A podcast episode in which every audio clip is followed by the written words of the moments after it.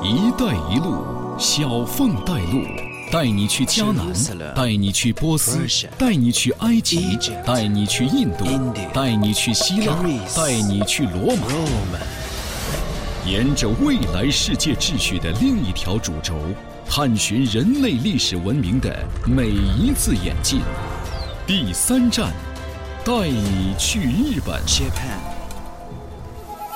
And now, it is with the greatest pleasure that I declare the exhibition open. 一八六八年四月的一天，西洋岛国英格兰，维多利亚女王站在白金汉宫的阳台上，或许会想起多年以前他为水晶宫万国博览会剪彩的一幕。十八岁就已经登基的他，对此倍感荣耀。人类第一次工业革命已达高峰，他仿佛看到英吉利海峡千轮竞渡，蒸汽航船正穿梭在五大洲的海洋。日不落帝国二十四小时都有太阳照耀其上。h three blade knife. Look. 担当一本あれば事足りちゃろそげなこつ而在世界的另一端，同样是一八六八年四月的一天，东洋岛国日本却仿佛刚刚迎来现代世界的第一缕曙光。被禁锢在京都长达七百余年的皇室傀儡家族，终于挣脱幕府的实际统治。 在一群已经潜入皇宫的长州藩和萨摩藩勇士的护卫下，年仅十五岁的穆仁天皇率领文武百官，向天地、向人民宣誓维新变法诏令五条御誓文。五箇条の正門一、一广西会会议議を万起こし机决于公论万，機公論に決すべし上下一心，盛展評经纶。心をいつにし三、盛んに 观武一経体営を行，う人心不倦。四、三部破除旧有之陋习，立于天地之公道。五、求知识于世界，振皇国之基业。我国即将进行前所未有之变革，定思国事，一同心意識を世界に努力。求め大いに好機を新規すべし 仿佛历史车轮在飞速地转动，一个变革的时代已经来临。这个与世隔绝的封闭小国，由此走上了建立近现代意义国家的道路。一八六八年，又称明治元年，年轻的穆仁天皇将他的年号定为明治，其出处来自中国古老的典籍《易经》，所谓“圣人难面而听天下”。向明而治，而他所推动的这场叫做明治维新的变法运动，其“维新”二字同样来自中国的《诗经》：“周虽旧邦，其命维新。誠に小さな国が一个小国開花期を迎えよう正としている在迎来它的开化期。小さなといえば明治初年の日本ほど小さな国はなかったである 我没有看那个群里面信息，我要知道我就给你把书带来了。我有我两本，应该艾特你一下。哎，还有那个日本史那本书，对，我看到那个我家里有我家里有嗯，”这是去年秋天的一个清晨，我和搭档麦琪一起踏上了日本明治维新游学的旅程。由于行前太过匆忙，我忘了把那本正在阅读的美国历史学家詹姆斯 ·L. 麦克莱恩的日本史放入行囊。就这样，带着些许遗憾，开始了我的日本行。随团教授正是金融及世界史专家陈浩武先生我。这个书柜里面专门有整整一排是关于日本的。昨天这个日本参赞一个不断的感叹：“你这个都知道，你这个都知道。我们此行的主要目的就是去探寻一百五十年前发生在岛国的这场明治维新运动，它的来龙和去脉，它的荣光与阴影，他们是如何凭借明治维新从诸侯林立的稻田之地走向文明开化，却最终坠入军国主义的深渊，以及这场变革如何深刻地影响了亚太地区的国际关系。登っていく坂の上の青い天在坡道之上的蓝もし天里，一打の白い若有一朵雲が白輝いてい云在闪耀， 那就攀登去瞭望吧。仍然是北京国际机场三号航站楼， 紧张地办完安检和入关手续，在候机楼的一间咖啡座，我和浩武老师聊起了这一次的日本行。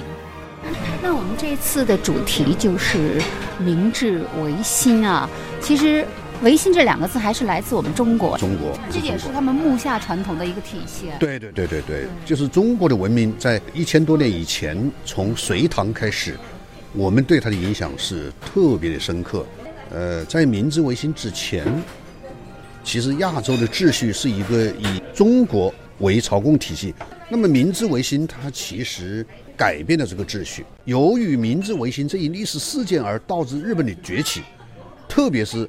它后期这种军国主义的崛起，对整个亚洲的政治版图产生了极为重要的影响。也就是说，在它所产生的这个呃结果当中，实际上是也包含着非常强烈的这种负面的因子，对不对？就是这种军国主义的扩张。我感觉这好像是他们走向现代化过程当中一段歧途。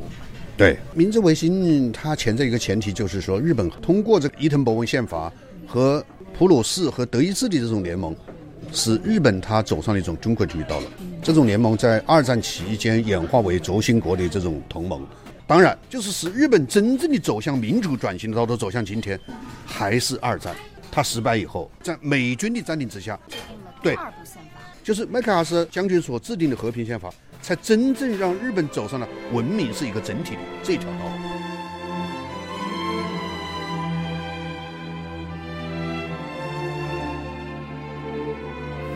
飞机很快钻入云层，迎着太阳飞向东瀛。三万英尺的高度，应该是上古神话里那超越时间的世界，那天神永久居住的地方。此刻，舷窗外或许正有两位神仙在腾云驾雾、御风而行。这就是伊邪那岐，日本神话中的父神，和他的妻子，也是他的妹妹伊邪那美。在传说中，因为当时的国土在汪洋中漂浮不定，于是伊邪那岐和伊邪那美决定修固国土。他们站在天之浮桥上，将一柄长矛探入海中，并搅动海水，再将矛提起。这时，从矛尖滴下来的海水凝聚成岛，这就是日本列岛的由来。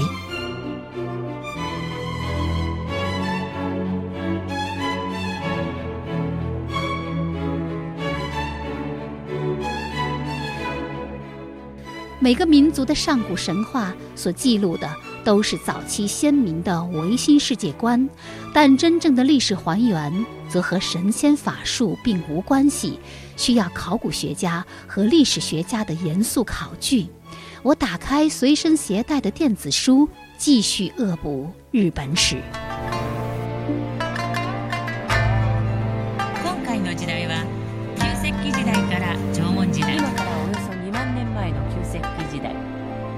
球は最終表記と言われる時代の中で東アジアでは隋が中国全土を統一大帝国が成立しました。この一連の流れを大化の改新と言います眼差しの富士つさと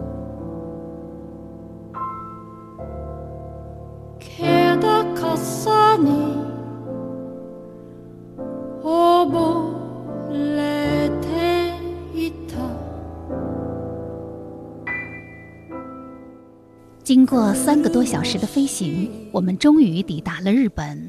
但是，我们并没有像一般的旅行团一样直接飞东京或是大阪，而是飞向了日本最南端的岛屿——九州岛的福冈县。在机场的摆渡车上，我趁机和浩武老师又聊起了这一次的明治维新游学主题。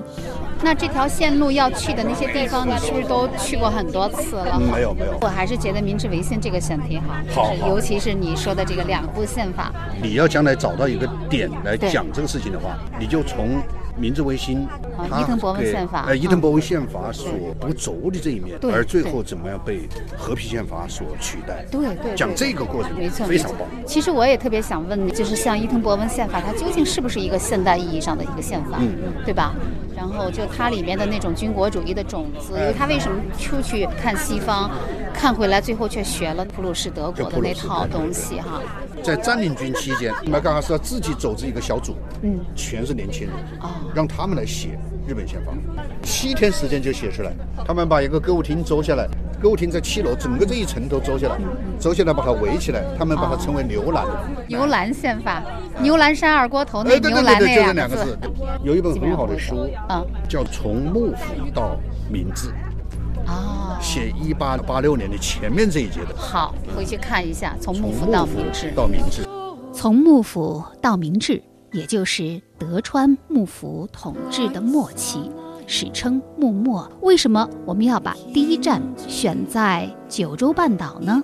浩武老师在前往太宰府的大巴上，举着一张地图，回答了我的疑问。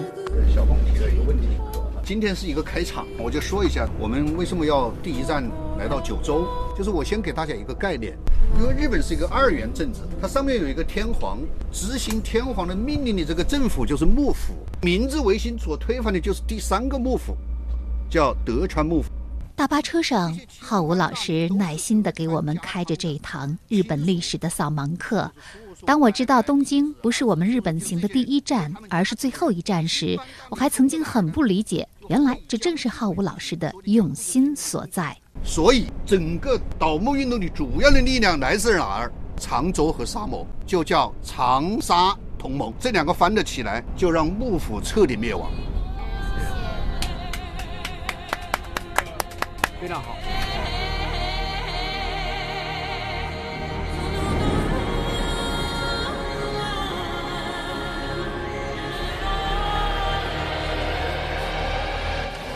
是的，明治维新之前的日本正是德川幕府统治的末期。由于实行闭关锁国政策长达二百年之久，除了与中国和朝鲜仍有通商往来，几乎没有任何人被允许出入这个国家。而西方也只有一小波荷兰商人被禁锢在长崎附近的一个小岛上。那么，萨长土肥的幕末志士为何要蓄谋推翻幕府的统治？天皇如何失去又重新找回他的权利？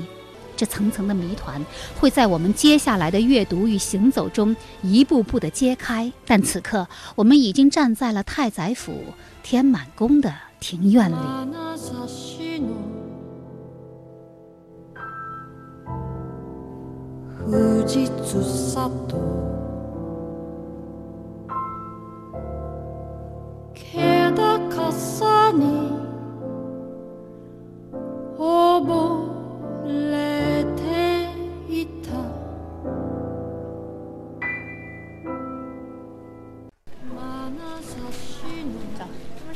神仙走中间，凡人走两边。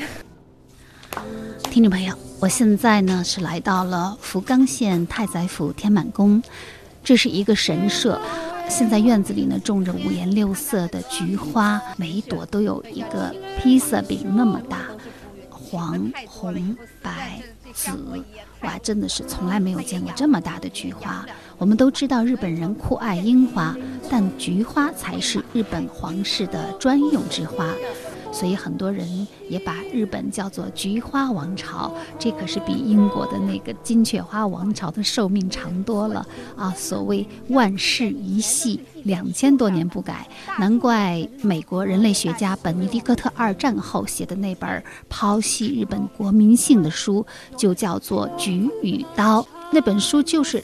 剖析日本人他们为什么一边热衷于菊花的栽培，一边又崇尚刀剑的锋利，这就是日本民族性矛盾的地方。那么我们看一下大殿，大殿日本的神社大殿是没有佛祖的，呃，那么这里呢，我们看到里面供奉的一面是像镜子一样的。相对于此行围绕明治维新游学的线路设计，太宰府实际上是一个打卡景点儿。但神社供奉的宝物引起了我的兴趣。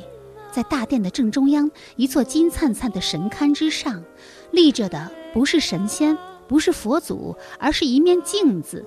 这可不是一面普通的镜子，它是一位至高女神的化身。日本的这个所谓的天皇是日本的天照大神，从天天孙降临，降到人间来开辟日本国土的。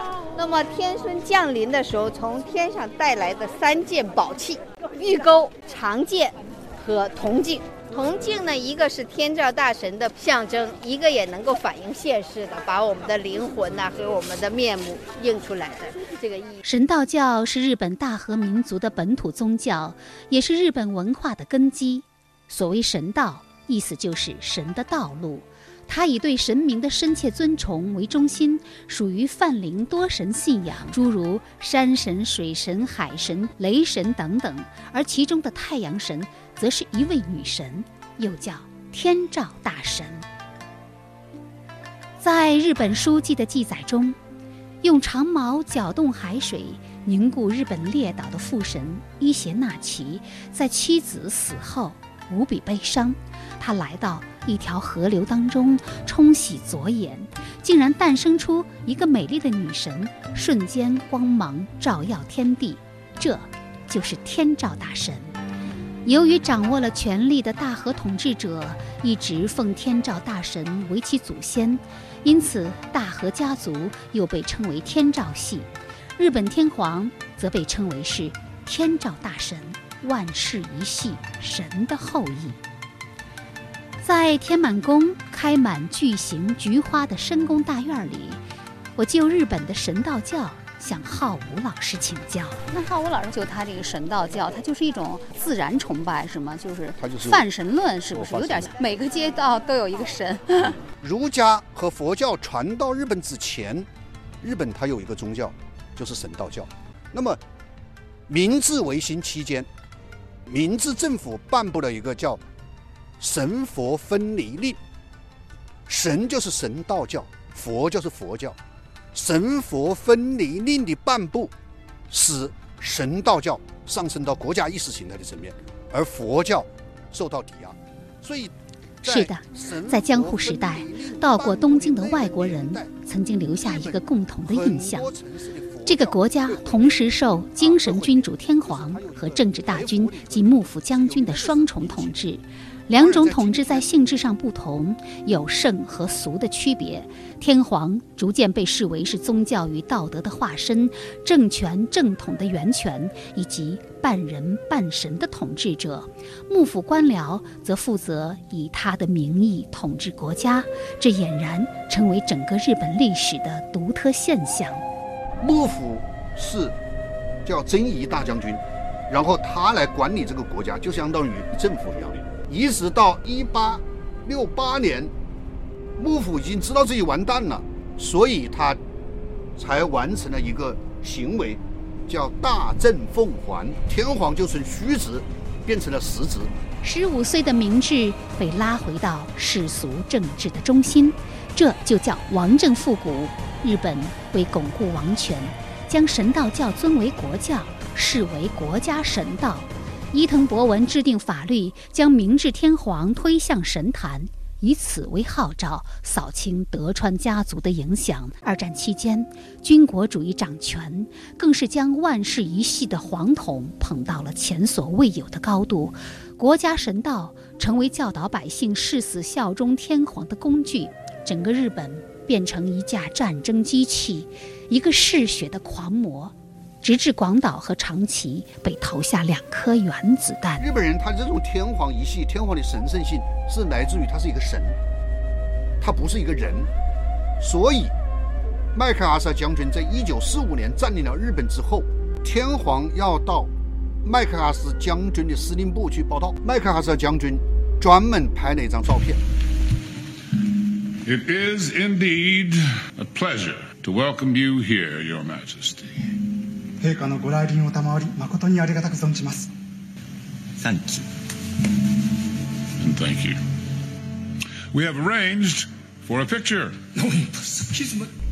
你知道天皇又矮又瘦又小 而麦克阿瑟将军又高又帅又大，哇，他叼个烟斗，叉着一个腰，然后那张照片，麦克阿瑟命令 日本所有的媒体必须在第二天在头版把他登出这张照片的。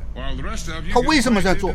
所有这些就是他让天皇要成为一个人，而不是还把他放在一个神的位置。正是天皇成为神的这一点，而导致了日本的军国主义。到处去打仗，到处侵略别人，发动太平洋战争，这个第二次世界大战。所以，麦克阿瑟将军他在制定日本和平宪法，他都是在强调一个，就是天皇他是一个人，我们要走出这种对人的这种神的崇拜，而走向一种现代文明，这才是他的最根本的意图所在。I come to you, General MacArthur, to offer myself. 麦克阿瑟将军，我来到这里，希望由我一人承担所有的责任。Will fall on me, not on 不要将惩罚降于日本。I appreciate that. 非常感谢。Please be seated. 我们今天不谈这个。I need your help. 我需要你的帮助。让我们一起来看看 ，Let's see what we can do. 如何重建一个 to get Japan 新日本 back on its feet. 二次世界大战，日本战败后，盟军总司令麦克阿瑟将军首先要求日本废除国家神道，不再承认天皇有神一样的地位。一九四六年一月一号，裕仁天皇发表了否认自己神格地位的《凡人宣言》，又称《人间宣言》。《人间宣言》，我等回顾明治天皇。明治初期，先帝提出五条维新誓言，此誓言功名正大，而说天皇是神，日本民族有比其他民族更优越的素质。拥有能扩张统治世界的命运，这种架空事实的观念毫无依据。这就是日本历史上又一份著名文献《人间宣言》。至此，人们或许明白，日本问题与歌舞伎与富士山无关，其根源在于以天皇为中心的国体身上。《人间宣言》发布一个月之后，在麦克阿瑟的主导下。日本制定了新的和平宪法，天皇的角色从绝对君主转变为国家象征，而主权在民。神道教终于从国家神道重新成为民间信仰。而无论如何，或许只有理解神道教，才能理解日本复杂吊诡的民族性。这个二零二零年的日本的这个东京奥运会的主会场的设计师魏物件呐，库库马萨个代表作。这个星巴克呀，是在日本十大最著名的。建筑之一啊！重新回到那条铺满石头的可爱的小街，我们被路边一间别致的星巴克所吸引。遗憾的是，天已黄昏，我们匆匆赶往今天最后一个目的地北九州市，竟然没有时间进去喝一杯。但所有的遗憾。都被从德国柏林刚刚飞到日本的九零后姑娘原野雅子的美妙的歌声所弥补。因为我就是昨天长途飞行，然后就是嗓子有点哑。那既然在日本，给大家唱一首日语歌吧。然后这首歌《千与千寻》里面的一首。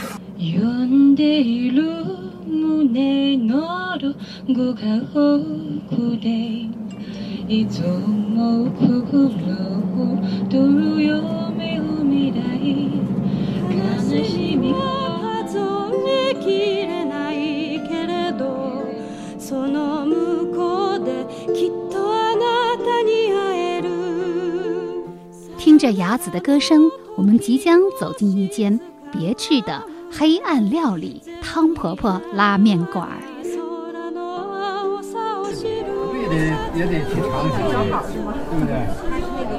这是一家位于 shopping mall 的伊兰拉面馆。刚刚门口的招牌上写着“昭和三十五年创业”，也就是创办于一九六零年。好，现在侍者端上来一碗面，嗯，浓浓的豚骨汤上面呢是飘着葱花，有一枚鸡蛋。侍者放下了帘子，现在就可以旁若无人的大快朵颐了。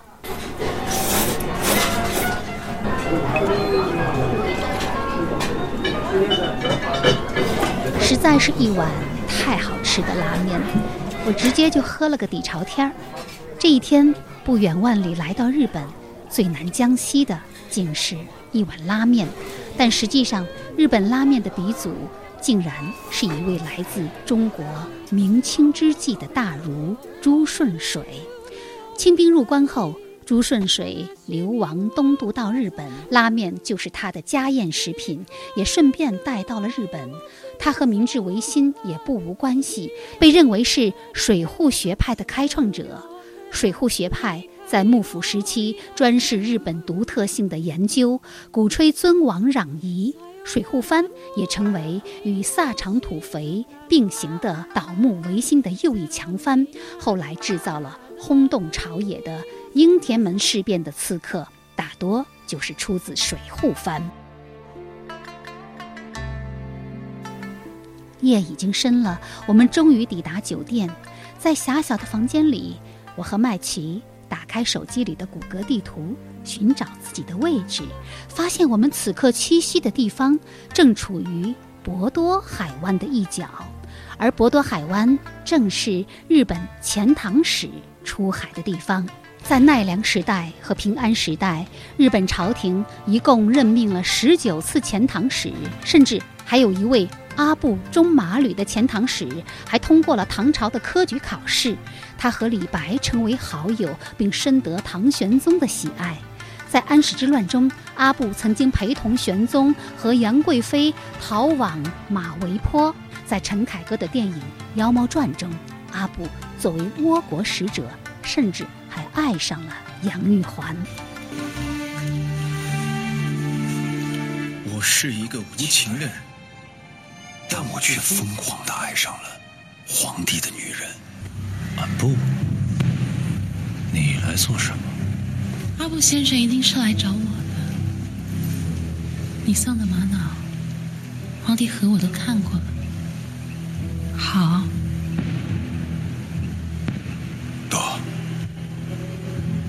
我想和娘娘说的话。我知道你想说什么，但是你记住，不管什么时候，贵妃永远都不会是一个人。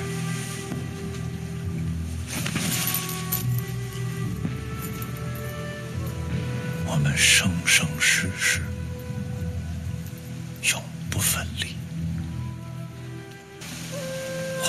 杀我，可他的仁慈和轻蔑，还是让我倒在了贵妃的面前。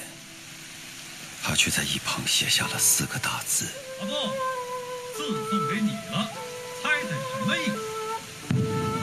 极乐之乐，驾驭所有的人，就是帝王的极乐之乐。或许唐玄宗所谓极乐之乐。乃帝王之术，但日本天皇显然不如大唐皇帝更熟知此中奥妙。正如布罗代尔在《文明史》中所提及的，在照抄中国灿烂的唐朝制度的同时，日本唯独没有引进科举制，这使得日本的官僚制度依赖于家族世袭，而不是凭借考试的唯才适用。因此，他也难以建立起受过教育的文官阶层。不久，平安时代末期的这两大军事家族——源氏和平氏的一场战役，使帝国真正的权力让位于幕府将军，日本进入了武士阶层统治的冗长的中世纪。平安时代的京都沐浴在明媚的阳光下。但在它的周围，仍有许多阴影。